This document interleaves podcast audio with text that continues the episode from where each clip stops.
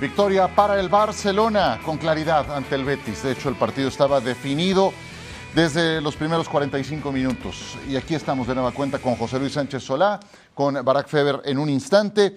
El Barcelona termina ganándolo, pues eh, tranquilamente, Chelis. Le gana a un Betis lamentable, un Betis que se quedó en inferioridad numérica desde el minuto 32. Se reencontró con el gol Robert Lewandowski y marcó Christensen en un feliz retorno. Ahí veíamos a Joaquín que recibió una cerrada ovación y que jugó su último partido en Camp Nou. Ahí el gol de Christensen no marcaba desde el 2017. ¿Cómo? ¿Eh? Seis años sin marcar, sin marcar. Imagínate nada más. Pero yo, yo, pienso que, que, en este partido, más allá de las deficiencias del Sevilla, y ya lo habíamos platicado en, en la previa de este partido, cada, cada vez este Barcelona huele más a Barcelona. Ok, se va, se va haciendo, va recuperando un poco la memoria. Y bueno, y más cuando el rival comete esos errores. Vimos el de, el de Edgar. Edgar había entrado por el lesionado Luis Felipe al minuto 11. Le sacaron la primera amarilla al 24 y la segunda amarilla y la roja al 32.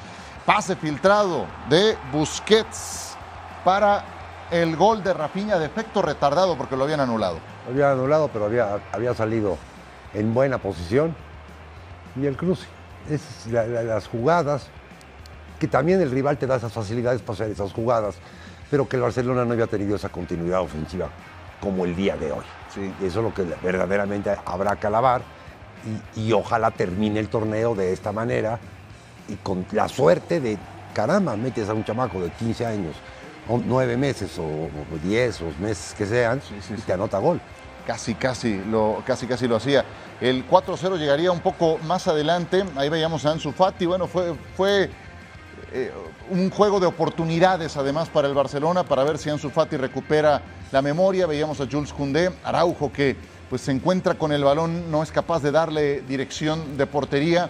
Una más de Ansu Fati que desbordaba, cedía hacia atrás. El cuarto se percibía cercano y llegaría por medio de un autogol de Guido Rodríguez. Ahí está el regreso de Usman Dembélé, también como le aplaudieron. Que le va, le va sumando Fati, Dembélé, los que están sacando nuevos, recuperando su juego este, el otro. Al final te digo, con qué redondean para el próximo torneo, fabuloso lo redondean. Veíamos a Joaquín que no pudo terminar el partido, se lesionó, juego caótico en todos los sentidos para el Betis, hasta con esta. El cuarto gol llega de esta manera, en un desborde de Ansu Fati y es Guido Rodríguez el que termina empujándola. Que si no la empujaba Guido, la empujaba de atrás. Exacto. Pues aquí está el muchacho del que hablabas. Lamin Yamal, 15 años, 290 días, quinto jugador más joven en debutar en la historia de la Liga Española y el más joven en la historia del Fútbol Club Barcelona. Va a cumplir en julio 16 años y pudo haber anotado su gol ahí en mano a mano por Ruiz Silva. Hombre, la, la tuvo. Nada más dime su nacionalidad, por favor. Lamin Yamal, ahora te lo digo. ¿Es catalán? Él es, bueno, sí, es nacido en, eh, ya te lo digo, nacido en Mataró, zurdo, español. Español, ya, con que me digas español, ya está. de edad. Pues eh, es relevante este muchachito, no me refiero a Barack Feber, me refiero a Lamin Yamal. También es relevante la presencia, evidentemente, de Barack Feber, al que ahora saludamos porque resulta que su agente es Jorge Méndez. Y están en eso de renovar, y tú sabes que si tienes a Jorge Méndez de agente, pues, pues es como para ver otras perspectivas. Entonces fue una, una confrontación de oportunidades para el Barcelona, para hacerle ver también a Yamal que está en ruta de ser parte del y el, el, papá de Yamal mañana tiene trabajo en el Barcelona. algo, algo le encontraremos. a los 16 años, seguro. Algo le encontraremos. Barack Feber, triunfo categórico del Barcelona en un juego que termina por ser hasta sencillo, yo siento, contra un Betis desarticulado que desde el 32 se quedó en inferioridad. ¿Cómo lo viste? Sí, termina por ser sencillo y, empieza siendo sencillo también, ¿no? De, principio a fin, el Betis no fue rival, no lo fue con 11, con, con 10 todavía menos, ¿no? Está claro que, que todo fue cuesta abajo para el Barcelona. La, primera tarjeta amarilla, sí, me parece que es. Eh, obviamente, ya después, cuando estás apercibido, a, los 10 minutos, no, y cuando entraste de cambio, no puedes cometer una falta con la que cometes sobre, sobre Pedi, ¿no? Pero la primera amarilla, si la, si la rebobinamos, a lo mucho era falta, ¿no? Eh, todo le salió bien al, al Barcelona desde esa acción. No estoy diciendo que fue determinante o que fue el punto más importante, el quedarse con hombre más, pero vaya que facilitó el accionar del Barcelona. Eh, por lo demás, poco que analizar, ¿no? Un, gol más para Lewandowski en esta lucha contra Benzema, que es lo único que, puede tener más o menos en competitiva al Barcelona. Y lo de la Yamal, que sí que hay que entenderlo en el contexto de, de un chico de, 15 años que tendrá que atravesar muchos obstáculos, eh, que tendrá que aprender, ojalá, ¿no? De, de, lo bueno, de lo malo, de lo que han pasado Boyan Kirkic, Ansu Fati, este, tantos futbolistas que sí han llegado a donde pintaban, pero muchos más que se quedaron en el camino. Y, en el contexto familiar de, de Yamal, er, hurgando un poquito en el árbol genealógico, evidentemente sí, catalán, de origen de Guinea Ecuatorial y de Marruecos.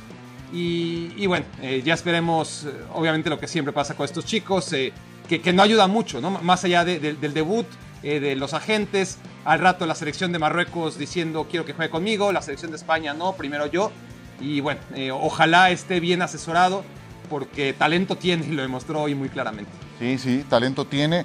Eh, quinto debut, decíamos, más joven. Y cuando uno ve los otros cuatro que debutaron antes que él, pues más allá de debutar rápido, es lo que viene después, que es lo que explicaba Barack Feber. Luca Romero, Sansón, Irastorza, Oscar Ramón. Díganme si le suenan alguno de estos cuatro nombres. Luca Romero. Sí, Luca Romero. el que más me suena, no el que más me destacó. hace dos días. Exactamente. Pero son, son los que debutaron antes que él. No, por debutar más temprano llegas a tener una mejor carrera. Entonces eso también hay que tenerlo en perspectiva. Y, y, casos de esos que los vivimos en esta liga, N. El gran problema, que para empezar el chavo es adolescente porque adolece de muchas, de muchas fortalezas. Y, no, y número A, la familia este, todos quieren coche nuevo.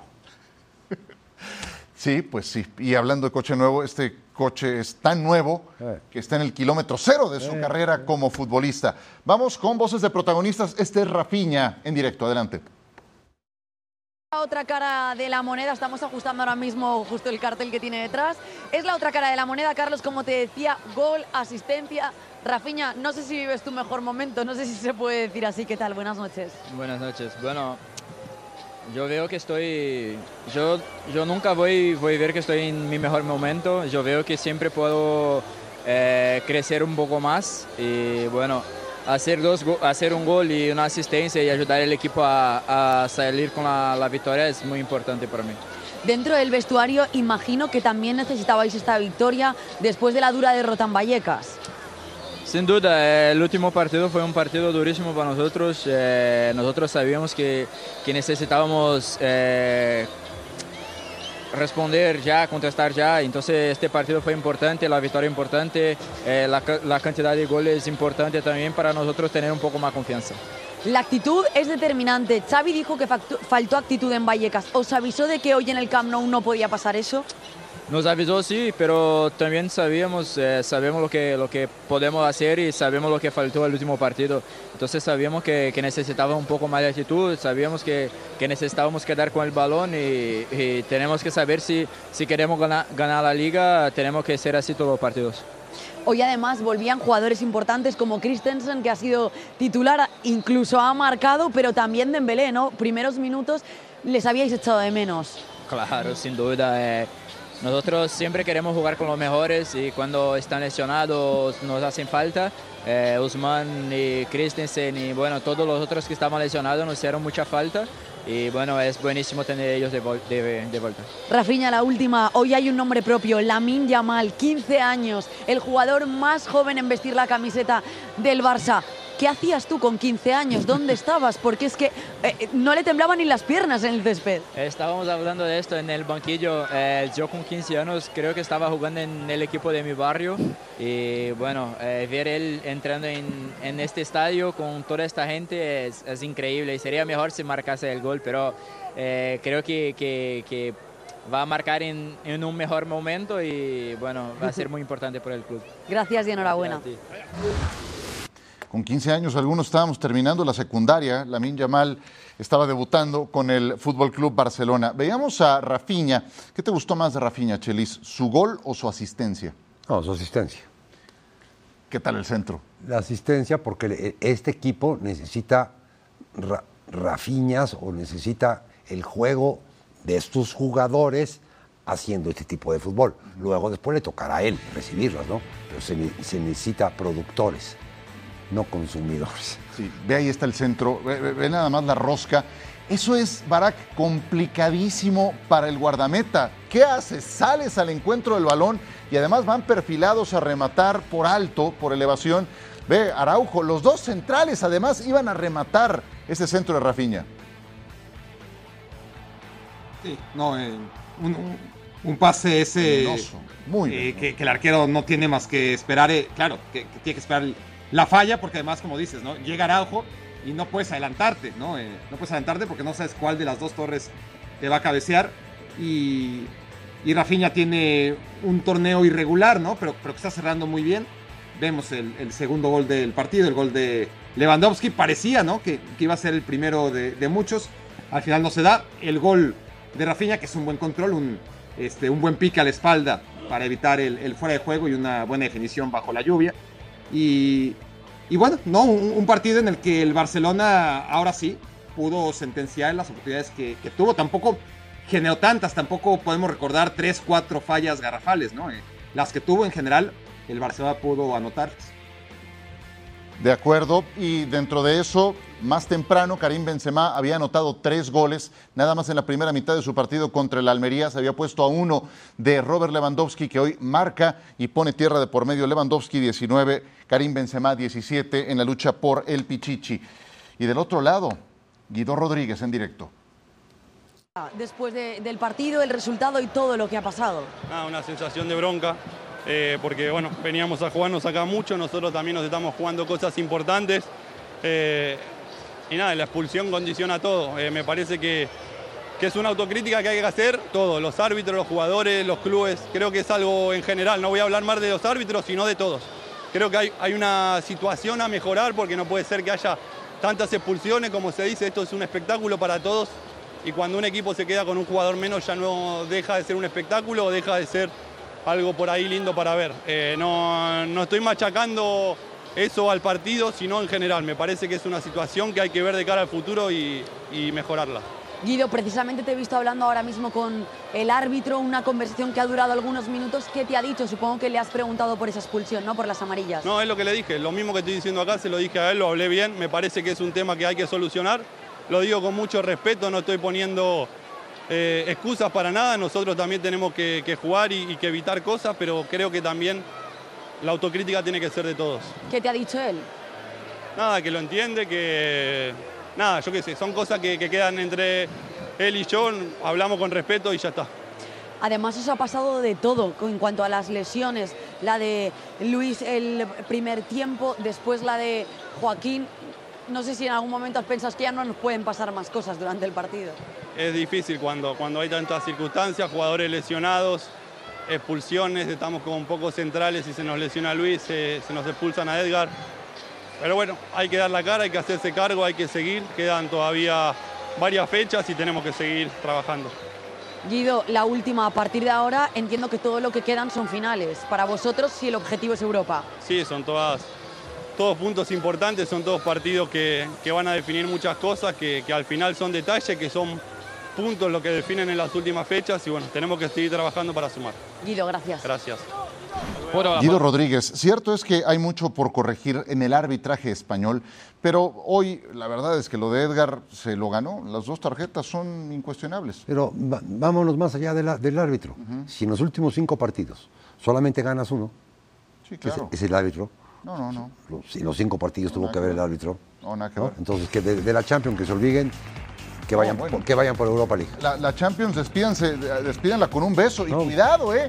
Porque si gana el Athletic Club de Bilbao contra el Mallorca el lunes, los iguala en puntos. Y, y por Los ahí en puntos. conference. Por No, ahí no, no, conference. los iguala en puntos en 49. Exactamente. Claro.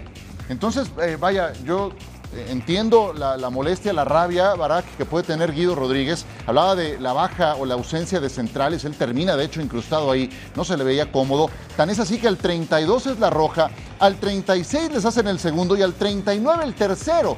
Y él mismo termina haciendo un autogol. Entonces, vaya, yo creo que no pasa por lo arbitral el eh, rendimiento o la derrota del Betis el día de hoy.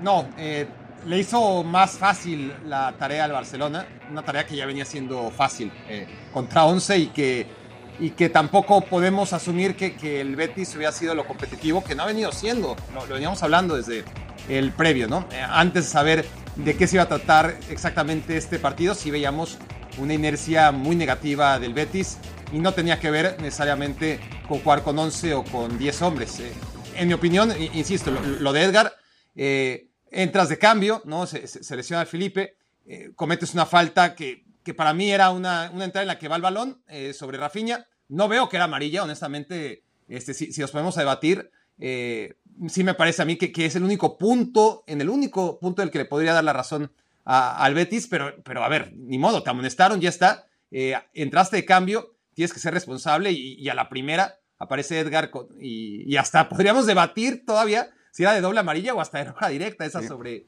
sobre Pedri, si nos ponemos muy eh, a, a, especular demasiado, ¿no? Eh, muy puntillosos en, en, en esa acción.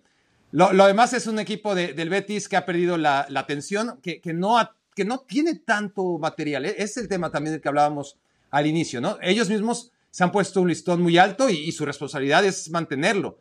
Pero la verdad es que si este equipo no tiene a Fekir, que es el jugador trascendental, si, si Canales no levanta su, su juego, si no tienes a, a, Borja Iglesias en el ataque, y si encima, teniendo pocos defensas de calidad, eh, los pierdes por lesión y, y por expulsión, pues es, es, muy difícil sostenerlo. No le salió nada, nada, pero nada al Betis. Hay que ver Carvalho con la facilidad de Ansu Fati, que, que está lejos de su mejor momento, la facilidad con la que se lo quita encima antes de provocar el gol en propia puerta del propio Guido. Hay que ver jugadas puntuales donde realmente se puede apreciar que jugando con 10 o con 11 el Betis no tiene la atención adecuada para enfrentar a un equipo como el Barça. Apenas el 9 de abril me tocó transmitir el Betis 0 Cádiz 2 en el Benito Villamarín y pensé que había visto el episodio más oscuro del de Betis en la actual campaña. Le expulsaron a Canales, le expulsaron a Ruibal, pues este no está muy lejos también de esos episodios, entendiendo que es contra el Barcelona, en Camp Nou, aquel fue contra el Cádiz, pero tarjetas rojas, 11 lleva el equipo de Pellegrini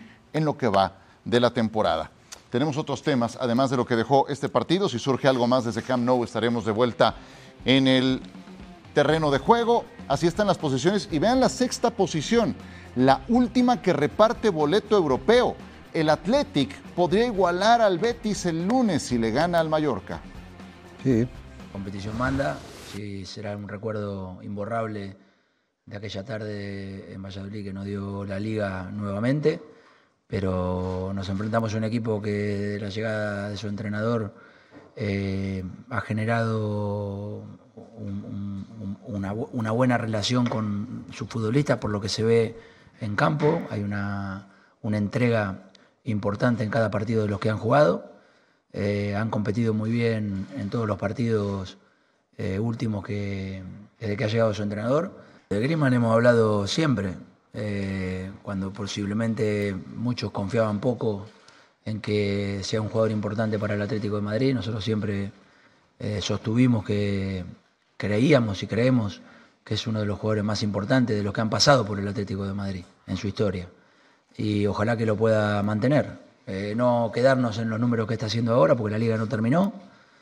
Sabe que lo vamos a exigir para que siga dando más de lo que nos da habitualmente y cuando él está bien el equipo tiene un fútbol diferente.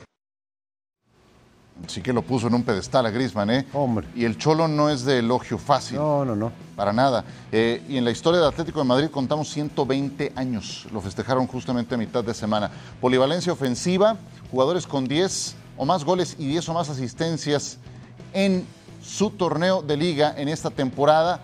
Messi y Neymar en otra competencia como la francesa Bukayo Saka en la Premier, Colomboani en Alemania, Karabatsgelia y Antoine Griezmann con 11 goles y 10 asistencias. Todavía, todavía con tiempo para rebasar eso. Ajá, sí. y, te acuerdas lo limitado de minutos que estaba en la primera mitad. Estaba yo acordado hablando y, hablando bien el Simeone de él, lo que sufrió y los arreglos que tuvieron que hacer con Barcelona y con la Liga y con Juan del Carambas para que jugara 30 minutos, señor. Exacto, sí. Al, minuto, al minuto 61 entraba. Entraba, exactamente. Y, con la consecuente eh, merma, me puedo imaginar, emocional para el jugador, que sabes que no aspiras a la titularidad y que nomás 30 minutos y lo que sea. Bueno, Te preparas para 30. Sí. Y el Barcelona suele ser muy, muy amigable con el Atlético de Madrid. En ciertas negociaciones, la de Griezmann, una de ellas, antes Luis Suárez, y, hay una larga lista. Bueno, Griezmann, ¿se le fue la mano en elogios al Cholo Simeone o, es así como dijo Barak? No, eh, se quedó corto. Se quedó corto porque, porque Griezmann está siendo, para mí con diferencia, el, mejor jugador de la liga. Eh, me, cuesta trabajo eh, decirte que es el segundo porque hay varios que lo han hecho bien. Pero, pero Griezmann, en un Atlético de Madrid que no compite para nada a, nivel colectivo, tiene en Griezmann un sostén antes de la Copa del Mundo, eh, después de la Copa del Mundo, ha mantenido el nivel partido a partido. Es muy, pero muy difícil. Después de que ya, eh, como citan, empezó a jugar de, arranque, es muy difícil encontrar un partido en el que digamos, hoy no pesó Griezmann. Lo encontramos contra el Barça, por ejemplo, ¿no? En ese partido sí que Griezmann no pesa, pero rápido, ¿no? Y, quizás alguien con mejor memoria dirá, y en este tampoco, pero ya está. Eh, ha sido un tipo que, además no se puede medir en estadísticas. Al final es lo que tenemos a la mano, ¿no? Y, ver que está al nivel de Bukayo Saka o de Kvaratskhelia, pero en realidad a, a, Griezmann se le mide en cada movimiento, en cada decisión con, la pelota, cómo mejora las oportunidades de su equipo eh, después de que suelta el balón respecto a cómo estaba posicionado el equipo antes de que pasara por los pies de, de Griezmann, cómo activa al resto. Cómo es difícil, muy difícil decir, bueno, eh, Griezmann muy bien, pero este, ¿no? Eh, del Atlético de Madrid también han dado fenomenal. No, eh, ha tenido Carrasco sus momentos, ha tenido Morata algunos goles, Coque ha sido inconsistente, la defensa ni hablar. Entonces, cuando elogias así a Griezmann, es porque a la vez es muy complicado encontrar un número dos en el Atlético de Madrid. Por supuesto, eh, y coincido contigo que es de los mejores futbolistas del actual torneo, no tengo la menor duda. Eh, el Cholo Simeone y el Atlético de Madrid llevan, pues que son 11 años contando de matrimonio, de feliz matrimonio. Ya rebasó a Luis Aragonés en más partidos dirigidos con el Atlético y en una sola gestión, de un jalón. ¿Ya renovaron sus votos?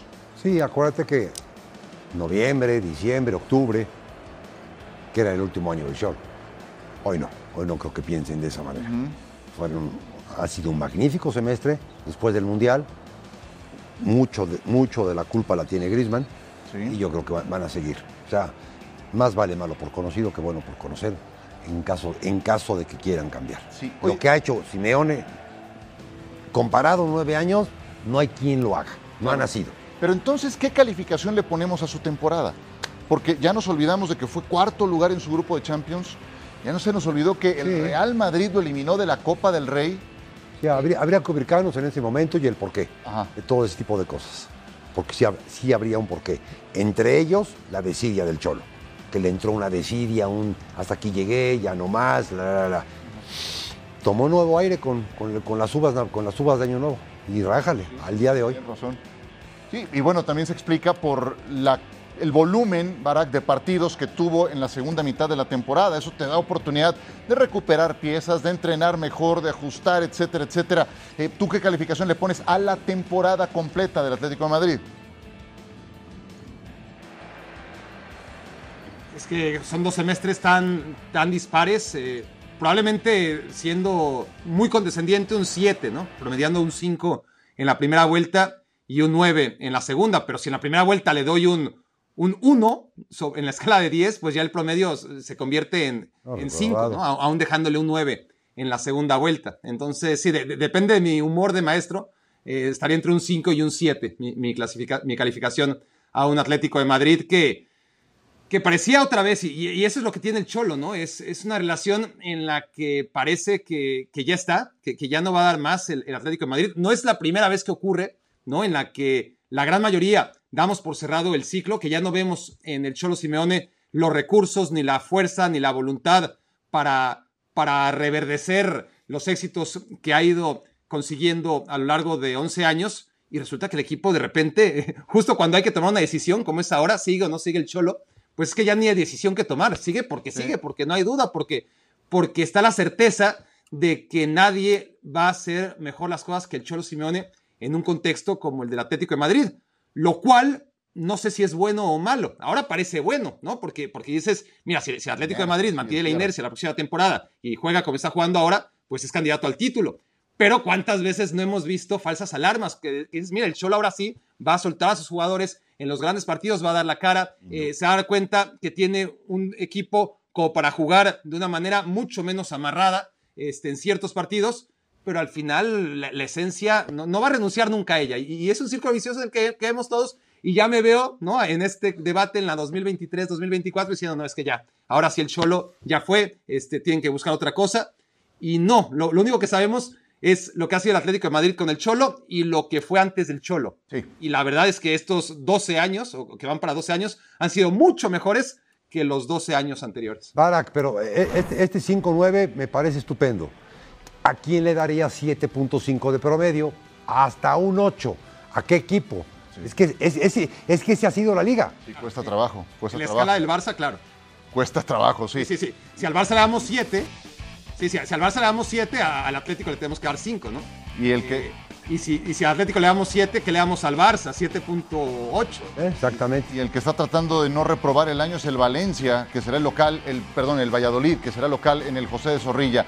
A todo esto, en el tema del descenso, que es una de las incógnitas por despejarse, bueno, el Elche, el Elche matemáticamente va a descender, eh, podría ser esta misma jornada, con todo y que le ganó 4 a 0 al Rayo Vallecano.